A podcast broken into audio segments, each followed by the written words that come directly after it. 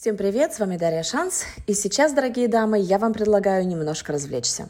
Я составила для вас антирейтинг мужиков. Это такие персонажи, с которыми я бы никогда, ну, вы сами поняли. Короче, персонаж номер один – мамкин сын. Носки подобрать, обстирать, обогреть, накормить и в люлю уложить. Ау, я твоя женщина, а не твоя мама.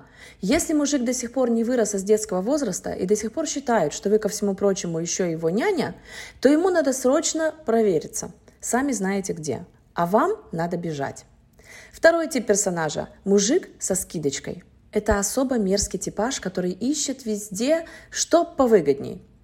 Ну, аля, пойдем сегодня ужинать в этот ресторан, там как раз два десерта по цене одного. А еще красное вино со скидкой 30%. Ах, ты не пьешь красное вино? Ну ничего, один день ничего с тобой не сделается. Прям сразу б. Типаж номер три. Мужик-ленивец. Знаете, на первом свидании он из кожи вон лезет, чтобы вам угодить. А через месяц активного дейтинга он такой себе лежит на диване и чешет свое пузо. А замотивировать его можно только запахом свежесваренных пельменей. Фу, таким быть точно не комильфо.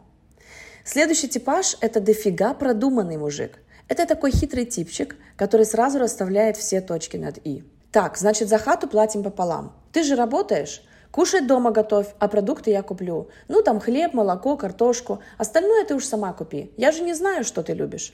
Э, не пошел бы ты лесом, дорогой товарищ.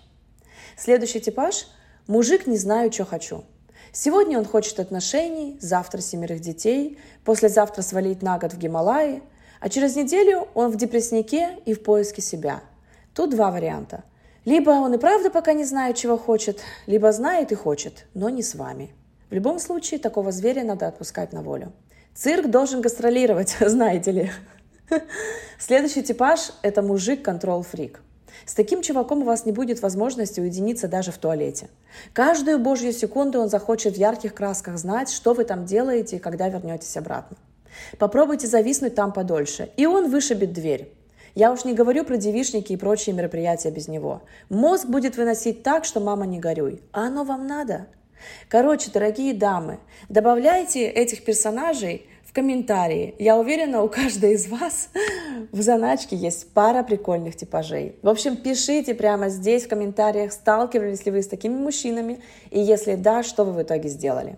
С вами была Дарья Шанс. Спасибо за внимание. Пока-пока.